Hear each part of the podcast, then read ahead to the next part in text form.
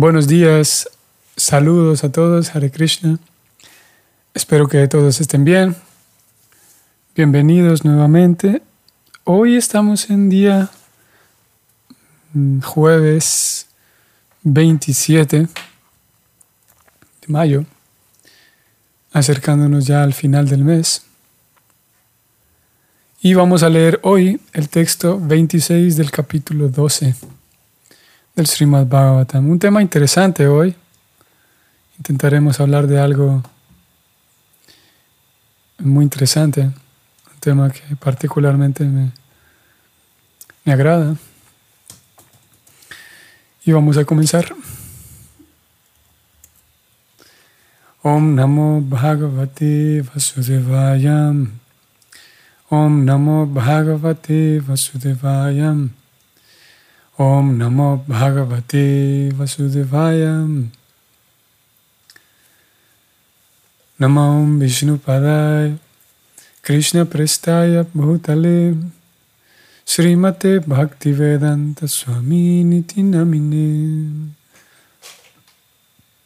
नमस्ते सरस्वतीदेव कौरवाणी प्रचारिणे निर्विशेषशून्यवादि Paschatya de. Jaya Sri Krishna Chaitanya Prabhu Nityananda. Sri Advaita Gadadara Sri Vasadi Gora Bhakta Vrinda. Hare Krishna Hare Krishna. Krishna Krishna Hare Hare Hare Rama, Hare Rama, Rama Rama, Hare Hare. Hare Krishna, Hare Krishna, Krishna Krishna, Hare Hare. Hare Rama, Hare Rama, Rama Rama, Hare Hare. Hare Krishna, Hare Krishna, Krishna Krishna, Hare Hare, Hare Rama, Hare Rama, Rama Rama, Hare Hare.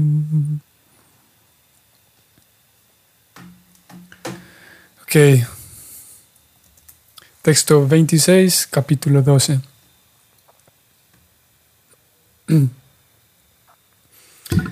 Rayarshinam Janayitam Shasta Chotpatagaminam Nigrahita Kaleresha Bhuvodharmasya Karanat. Traducción del verso y significado, ambos dados por Srila Prabhupada. Traducción.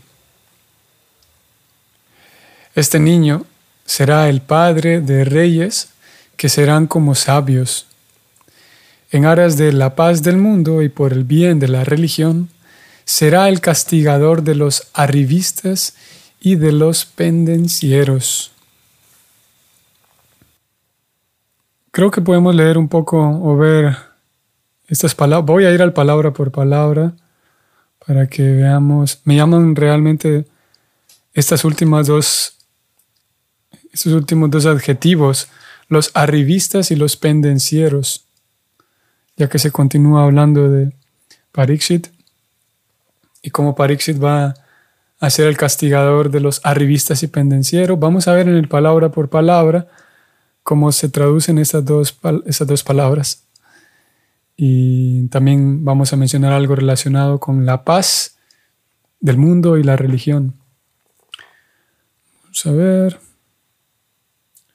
Utpatya Gaminam de los arribistas.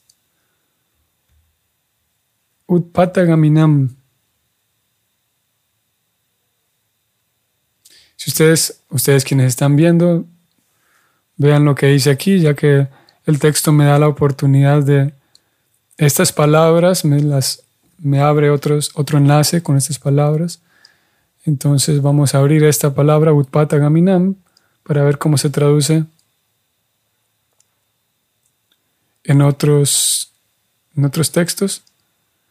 Utpatagaminan igual, arribistas. Y Utpatagatam, los que se desvían del sendero de la virtud. Utpatagam, el que sigue el camino equivocado. ¿okay? Aquí se traduce como los arribistas. Un arribista sería una persona, un, aprovechado, una persona oportunista, una persona egoísta, podríamos decir también, los arribistas. Y los pendencieros. Aquí está muy interesante cómo se traduce esta palabra o de dónde Prabhupada traduce esta palabra. Él lo toma de aquí de Kale. Kale hace referencia a Kali, la era de Kali. Si ustedes recuerdan, la era de Kali con frecuencia se la describe como la era de la riña y la hipocresía. O sea, la era de la de la falsedad. Y aquello que, aquel comportamiento que es falso siempre va a generar disturbios o problemas.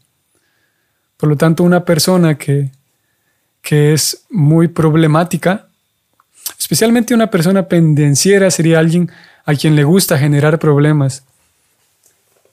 Incluso podríamos decir que es un, podría ser una persona que, que sí, se entretiene o Sí, generando problemas, buscando problemas. Había un dicho que algunos amigos decían, no un dicho, sino una palabra que algunos amigos decían, que describe bien a los pendencieros. Y esto era una persona busca pleitos, una persona que, que le gusta meterse en problemas y que lo disfruta. Y por tener esa cualidad, curiosamente la forma en la que, la palabra que se utiliza en sánscrito es kale, o sea, una persona muy natural de la era de Cali, ya que la era de Cali tiene problemas por todos lados. Una persona busca pleitos, un pendenciero, se, le, se lo llama un Cale, Caleje. Alguien que es, o en, en algún lenguaje de los devotos, al menos en ISKCON, a veces se usa esa palabra, un caliyuguero o un caliyuguense, alguien que es típico de Kali Yuga un caleje, un pendenciero, una persona que le gusta andar metido en problemas y le gusta generar problemas. Entonces, ¿qué pasa con estas dos personas? Los egoístas y los oportunistas y los buscapleitos. Maharaj Pariksit será el castigador de ellos, de ese tipo de personas. Y aparte, no solamente es que los castigará cuando aparezcan, sino que es que castigar y someter a estas personas está relacionado con la paz del mundo, o sea, en la medida en la que aumentan este tipo de, comportamientos, comportamientos egoístas, oportunistas y buscapleitos en las personas. Entonces, en la medida en la que aumentan esas cualidades en las personas, decae la paz en el mundo. Están relacionadas, al menos como lo presenta este verso, que hay más paz en el mundo cuando hay menos arribistas y pendencieros. Y traer paz al mundo es la actividad religiosa que observan los reyes. Un verso que tiene mucho, entre líneas nos dice tanto este verso, que bueno, en realidad estamos analizándolo desde atrás hacia adelante, pero... O sea, este rey, Pariksit, tendrá, hijos que van a ser muy sabios, que igual que él van a ser reyes muy sabios. ¿Y por qué van a ser reyes muy sabios? Porque este rey, buscando la paz del mundo, como es, ya que buscar la paz del mundo es la labor religiosa que deben ejecutar los reyes, al menos en teoría, el rey siempre vela por la paz del mundo o la paz de aquellos a quienes rige. Y la forma en la que Él mantiene la paz en los ciudadanos ordenados y buenos es que se encarga de castigar y someter a las personas egoístas, oportunistas y buscapleitos.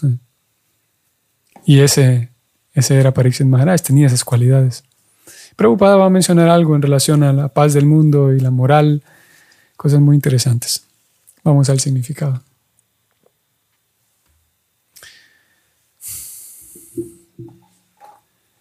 El hombre más sabio del mundo es el devoto del Señor. A los eruditos se les da el nombre de sabios y hay diferentes clases de ellos para las diferentes ramas del conocimiento. Por consiguiente, a menos que el rey o el primer mandatario sea el hombre más sabio de todos, no puede controlar a todas las clases de sabios que hay en el Estado. Interesante esto que, está planteando Prabhupada. Él dice, hay diferentes eruditos, o sea, una persona que es erudita en su campo se le llama un sabio. O sea, puede haber sabios, al menos en el contexto de cómo lo está presentando este verso. Prabhupada dice que se le llama sabio a alguien que es experto en una rama del conocimiento.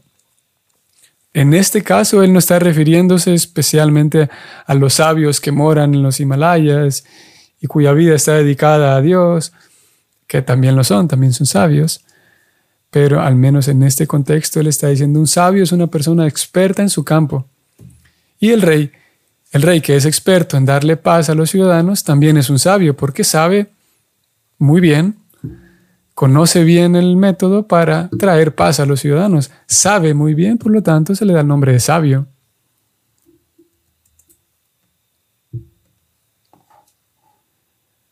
En la línea de sucesión discipular, eh, perdón, en la línea de sucesión monárquica de la familia de Maharaj Yudhishthira, todos los reyes eran sin excepción los hombres más sabios de sus tiempos y eso mismo se predice también acerca de Maharaj Pariksit y de su hijo Maharaj Janamiyaya, quien nacerá en el futuro.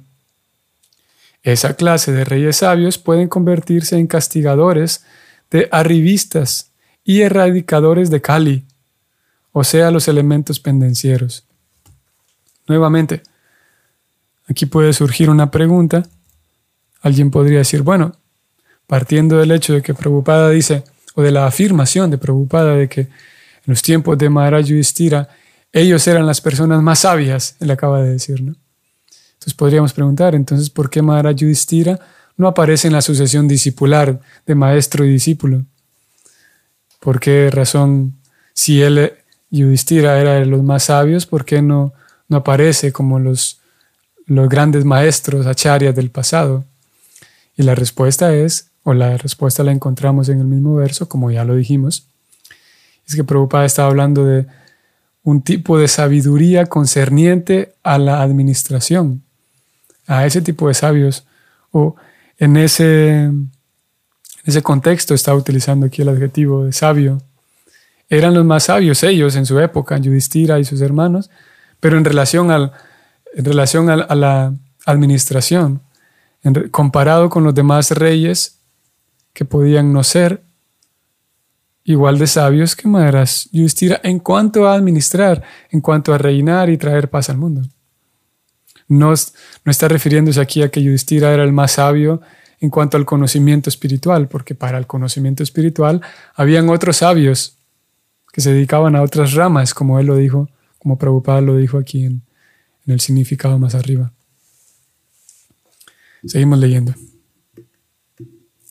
Como se hará patente en los capítulos posteriores, Maharaj, quiso matar a la personificación de Kali, el cual estaba tratando de matar a una vaca, el emblema de la paz y la religión. Hmm. Interesante esto. Esto lo vamos a ver en capítulos más posteriores, en capítulos más adelante, como una persona estaba tratando de matar a una vaca y un toro. Y él era la personificación de Kali, como lo acabamos de leer. Y como la personificación de Kali estaba tratando de causar problemas, pero curiosamente, eh, Kali, al ser la personificación de Kali, sabe muy bien, o en esta escena en particular, esa personificación de Kali, este, este sujeto, sabía muy bien dónde causar daño para dañar a toda la sociedad. ¿Cómo puedo decir esto? Que una persona inteligente, hace algunos días con algunos amigos hablamos de la inteligencia, y una persona inteligente con mal corazón como en el caso de este sujeto que estaba dañando la vaca, una persona inteligente sabe bien cómo dañar, sabe bien cómo causar disturbios. Y el caso de este sujeto, siendo la personificación de Kali, fue directamente a dañar a una vaca y a un toro. Aquí es muy simbólico el asunto. Como Prabhupada lo pone aquí, la vaca es el emblema, él dijo. vamos a leerlo nuevamente, el emblema de la religión, pero mencionó una palabra más. De la paz, volviendo con el tema de la paz. La vaca es el emblema de la paz y la religión. O sea, en otras palabras, este sujeto, siendo inteligente como era, buscó generar, mm, buscó romper la paz en el mundo por, a través de dañar a la vaca. En este caso estaba dañando una vaca, pero él estaba dañando a un toro también, los dos estaban juntos. Y podemos pensar en la paz actual o en la ausencia de paz de la actualidad. La ausencia de paz en la, en la actualidad no se debe, como lo dijimos hace un par de días también, no se debe, podríamos concluir, y mucha gente concluye mm, eh, con falta de inteligencia, muchas personas concluyen que el mundo está en crisis o el mundo necesita paz y la paz va a venir cuando reparemos la economía, cuando reparemos las carreteras, cuando reparemos la ecología, cuando plantemos árboles y quitemos los plásticos de la tierra. Y lo cierto es que todas esas cosas son necesarias, pero en realidad el mundo está en crisis y hay una ausencia de paz porque el mundo ha olvidado la religión porque el mundo, y no me refiero a que todo el mundo tenga que volverse un religioso sectario, dogmático, no en ese sentido, sino que todo el mundo ha olvidado su comunión con Dios. Eso es religión. Religión significa amar a Dios, como Prabhupada ya lo ha explicado en varias ocasiones. Así que, así como en este caso, este sujeto va directamente a dañar la religión, él sabe dónde perturbar, dónde, dónde golpear, un golpe acertado, un golpe certero, así como ustedes saben que en algunas disciplinas para la pelea, los peleadores aprenden a dar golpes precisos, que si golpeas en cierto lugar, incluso aunque no golpees con fuerza, pero si golpeas en cierto lugar, la persona puede, eh, no sé, perder la conciencia, la persona puede, si golpea en ciertas áreas, los pulmones, hay ciertos golpes que son precisos incluso aunque no tengan mucha fuerza. Similarmente, la sociedad vive en una ausencia de paz porque ha recibido un golpe preciso en todo el cuerpo social.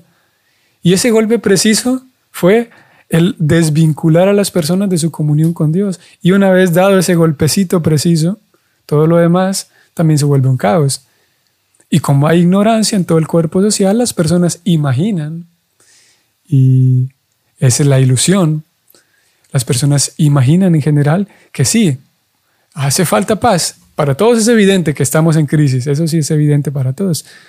Pero ellos, al muchos imaginan que la paz va a llegar cuando hay alimentos distribuidos para África y que menos ricos en Estados Unidos.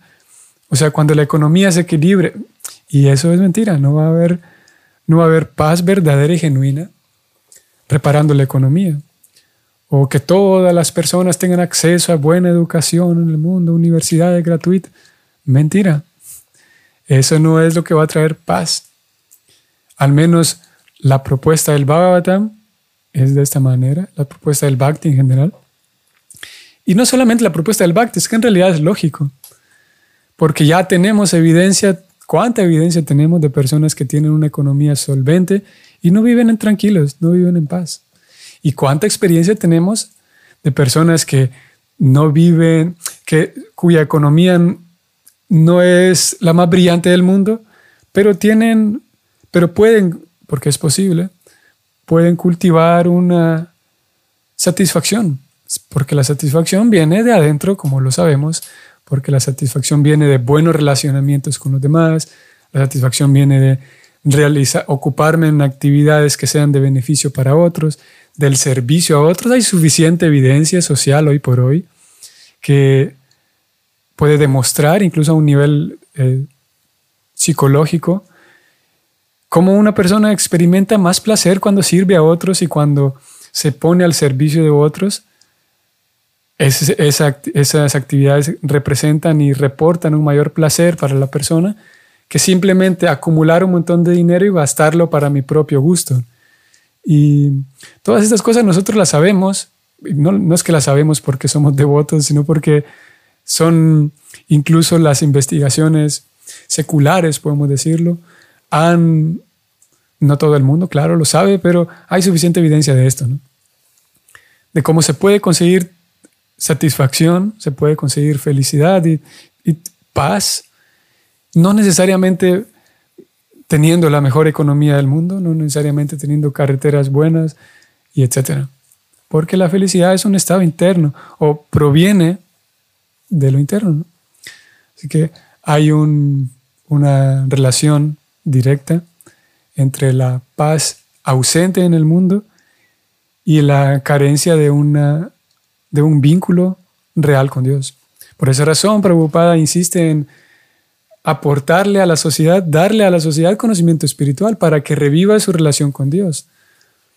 Y en la medida en la que, porque es tan potente ese, ese vínculo con Dios es tan potente que una persona puede recobrar su plenitud y su tranquilidad y su paz, incluso a pesar de que en su comunidad hay baches por todos, baches creo que se dice en todos lados, agujeros en la carretera, incluso a pesar de que el presidente hace un montón de locuras con, su, con, con el país, incluso a pesar de que la ecología no se ha reparado, incluso a pesar de que hay muchos disturbios sociales, aún así, la ciencia espiritual es tan potente que puede darle plenitud a la persona incluso a pesar de que socialmente no se han reparado todas las cosas. Y una vez que la persona consigue esa plenitud espiritual, gradualmente va volviéndose un mejor elemento social. Y no al revés. El Bhakti lo propone así, no al revés. No una imaginación de traer buena ecología, buena economía, buenos hospitales, buena educación y después la gente va a ser feliz. Lo cierto es que no es, así. Lo cierto es que funciona al revés. Seguimos. Continúo leyendo. Los signos de Kali son uno, el vino, dos, las mujeres, tres, los juegos de azar y cuatro, los mataderos. No quiero mencionar, mencionar mucho aquí, pero si aprendemos a contextualizar, podemos leer este tipo de afirmaciones, lo que acabamos de leer, con ojos más serenos porque ya que el ambiente social, hay un ambiente ahora que se presta mucho para decir, ah, entonces Prabhupada, aquí está la evidencia de que Prabhupada es un misógino, ese movimiento Hare Krishna habla de las mujeres como si son los signos de Kali. Y bueno, en un sentido comprendemos a aquellas personas que concluyen eso. Comprendemos que cuando hay ignorancia y cuando hay oscuridad, del lector, en el lector, pues puede concluir naturalmente eso. Lo cierto es que si, como digo, contextualizamos un poco, Prabhupada nos está refiriendo aquí a las mujeres como, como, un, como un ente, como, como los, aquellos seres vivos catalogados como mujeres son signos de Kali. Claro que no está refiriéndose a eso, sino está refiriéndose en el contexto al, al sexo ilícito, básicamente. Porque por cultura, cuando cuando los, los arribistas y los pendencieros dejan desbordar o se desbordan sus pasiones incontenibles, entonces naturalmente recurren al sexo ilícito, al, al, sí, al sexo ilícito, a la, a la, a la promiscuidad. Y en este caso, Prabhupada está hablando del poniendo a las mujeres en esta lista de cuatro signos de Kali, no porque sean malas en sí, sino por lo que han representado, por lo que hoy por hoy representa justamente el abuso, el, abuso de parte de, algunos hombres, porque es más fácil que un hombre abuse sexualmente de una mujer, por diferentes factores. Y, y generalmente el hombre es más, es más fácil que explote, que se desborde en sus, su lujuria, cuando se desborda su lujuria, va y, de manera más fácil recurre a una mujer. Pero si podemos como ponerlo en otras palabras,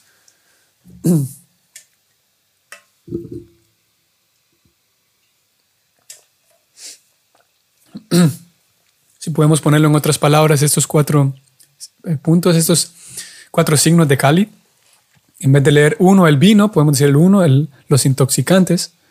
Dos, en vez de leer las mujeres, podríamos poner aquí el sexo ilícito en general, la fornicación y la promiscuidad. Tres, los juegos de azar, como la, sí, la lotería, la avaricia. Y cuatro, los mataderos. Bueno, eso sí es evidente. Seguimos.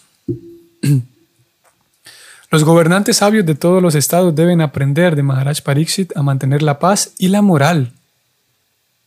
Mediante el, sometimiento de arribistas y de la gente pendenciera que se entrega al vino, a la relación ilícita con mujeres, a los juegos de azar y a comer carne suministrada por mataderos que se mantienen de un modo habitual.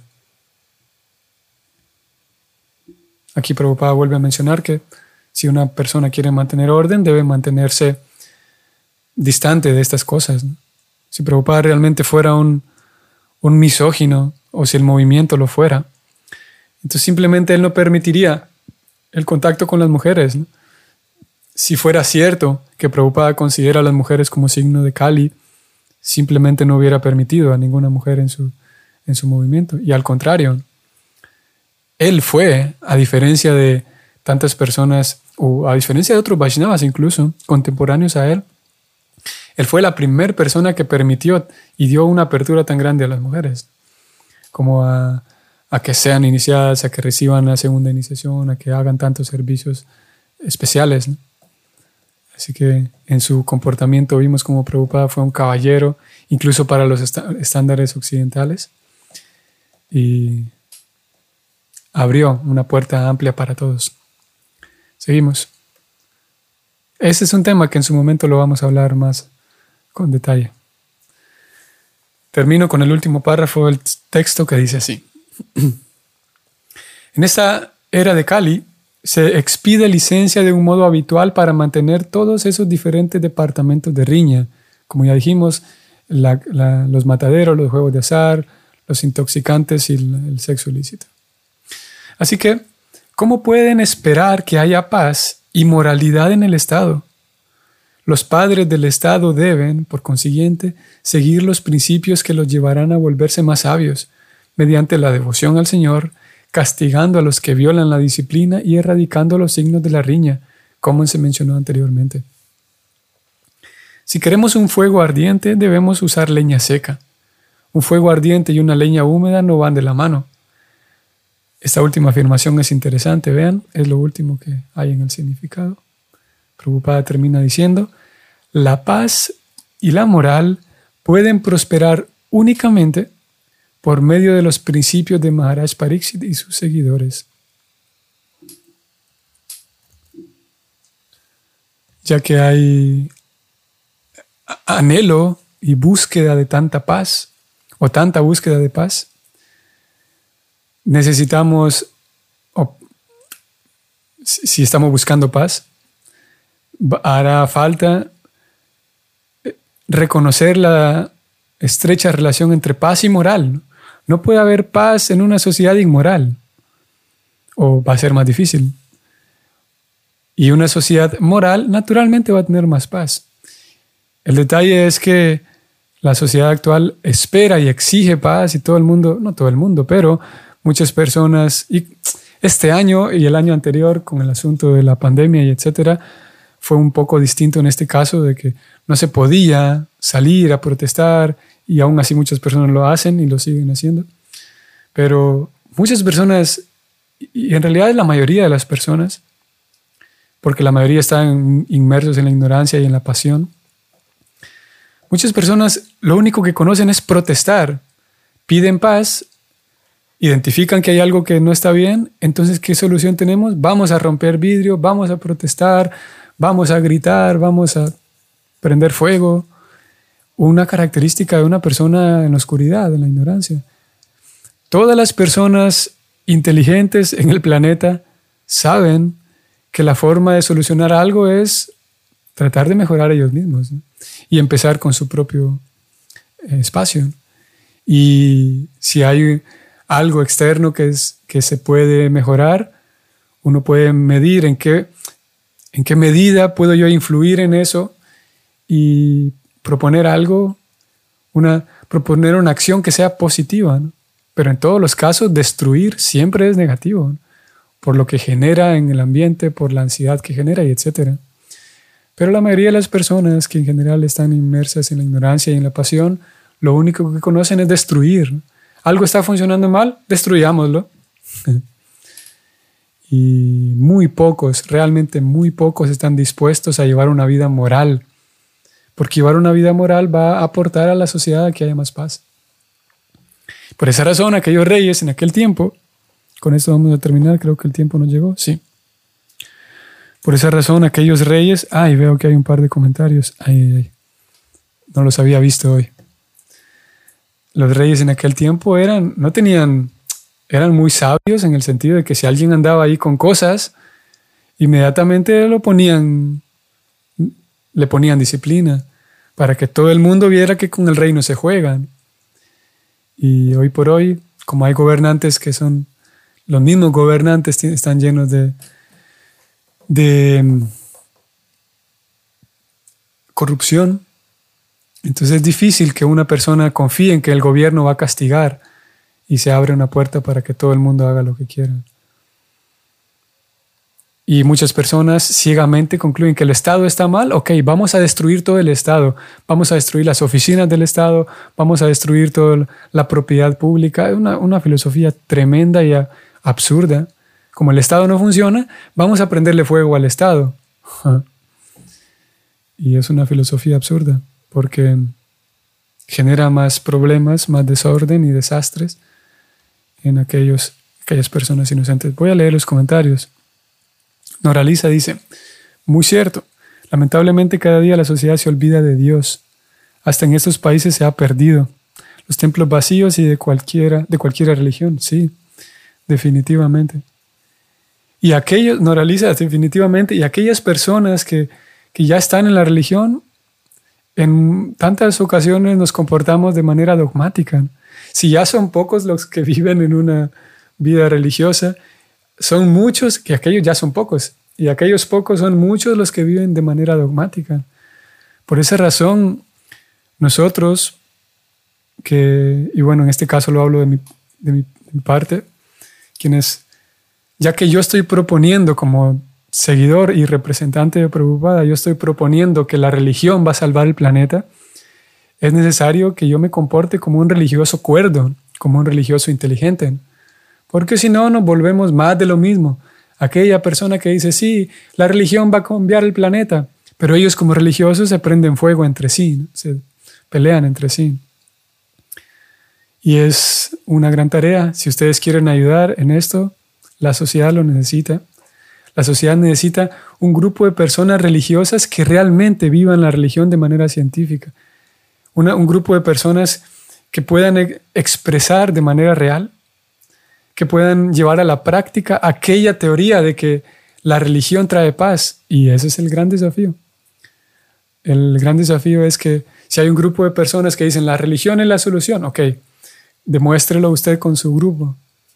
Y eso es lo que estamos intentando hacer, que nuestras actividades religiosas puedan generar un ambiente de confianza, generar un ambiente armonioso, generar un ambiente familiar, de tal manera que si hay alguien externo que viene, pueda percibir eso y que después de percibir eso pueda y que decida formar parte de esa familia, de ese grupo, y que después de un tiempo esa persona pueda notar un cambio en su vida, menos ansiedad, qué sé yo, menos estrés, más lucidez en sus decisiones, una vida más saludable.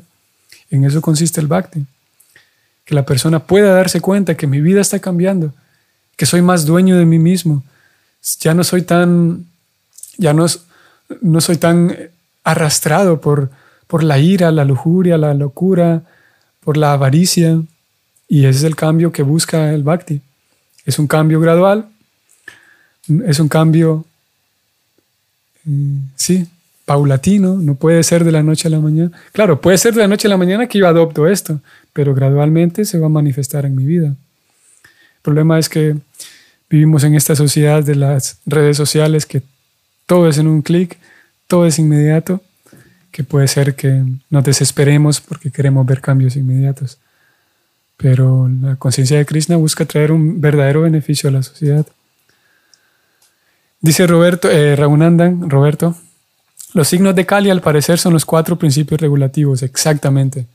Por esa razón, Prabhupada pide que de entrada sus discípulos se refrenen de cuatro actividades, que son las cuatro actividades que eh, eh, fomentan la era de Kali. O sea que si yo sigo estos cuatro principios, empiezo a ser una persona, ya no, pierdo mi, o, se van terminando en mí por seguir estos cuatro principios regulativos, se va terminando en mí esa presión que la era de Cali hace en mí.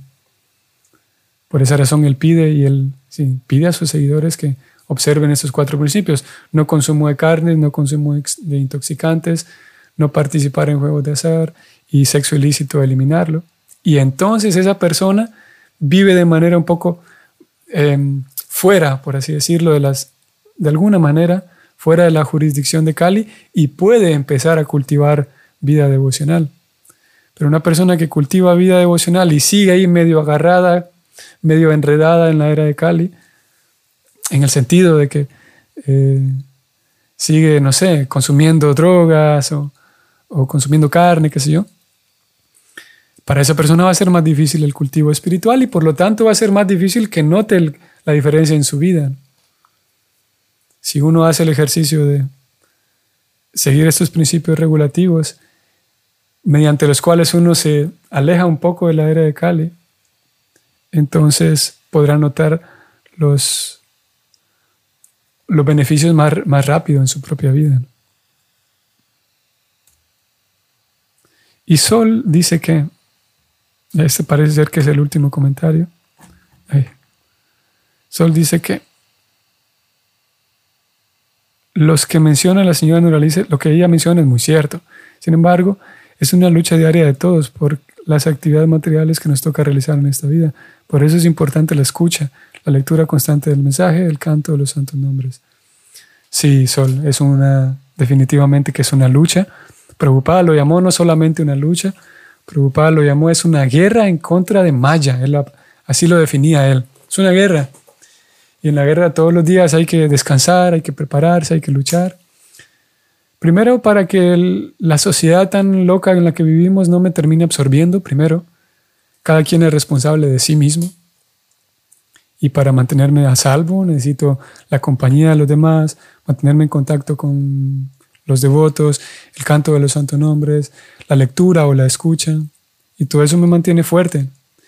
Y eventualmente, ahora no podemos, pero Eventualmente todos aquellos que están fuertes individualmente se reúnen y invitan a nuevas personas para que esas nuevas personas vean cómo es la vida devocional mediante la cual todos están fuertes. Y así gradualmente podemos extenderle esta, estas herramientas de ayuda a otras personas, que muchas personas la están necesitando y muchas la están buscando. En compañía de los devotos es un poco más fácil. Así que Esa es una, algunas de las cosas que podemos mencionar en relación a la, la relación que hay entre la moral y la paz. Una persona que sabe cómo comportarse va a tener más paz. Y si ustedes quieren ayudar a Prabhupada, Él está ayudando, Él está haciendo esa labor de dar el ejemplo, de distribuir un mensaje, de educar a otros. Si ustedes quieren formar parte de ese grupo, Krishna no está complacido con alguien de manera tan grande como estas personas. A ver, la, forma, la mejor manera de complacer a Krishna es ayudarle a Krishna a distribuir ese mensaje, a mantenerme fuerte, llevar el mensaje a otros y pelear esa lucha contra Maya, esa lucha social, una lucha cultural, una lucha social, en donde muchas personas pueden salir beneficiadas, como nosotros lo hemos sido, nosotros estamos siendo beneficiados. Gracias a haber recibido ese mensaje de Prabhupada. Nos detenemos aquí. Como yo les dije al inicio, este es un tema que a mí particularmente me, me atrae mucho, el tema social. Y entonces nos vemos mañana, hoy es jueves y nos vemos mañana viernes. Espero que tengan un bonito día, recordando mantenerse fuertes en esa lucha contra la energía ilusoria y al mismo tiempo ejecutando todo, no con pánico, no con, con miedo, sino ejecutando el servicio devocional con alegría, ejecutando el servicio devocional con tranquilidad, con alegría, con gusto. Y no desarrollar una neurosis de que el mundo está en guerra y que la pandemia y ahora Dira dijo que todos estamos en guerra. No con neurosis, sino a veces hablamos de esto, pero no todos los días. Recordar siempre que nuestras actividades se ejecutan con alegría, con satisfacción, con paz. Hare Krishna, saludos a todos. Nos vemos mañana.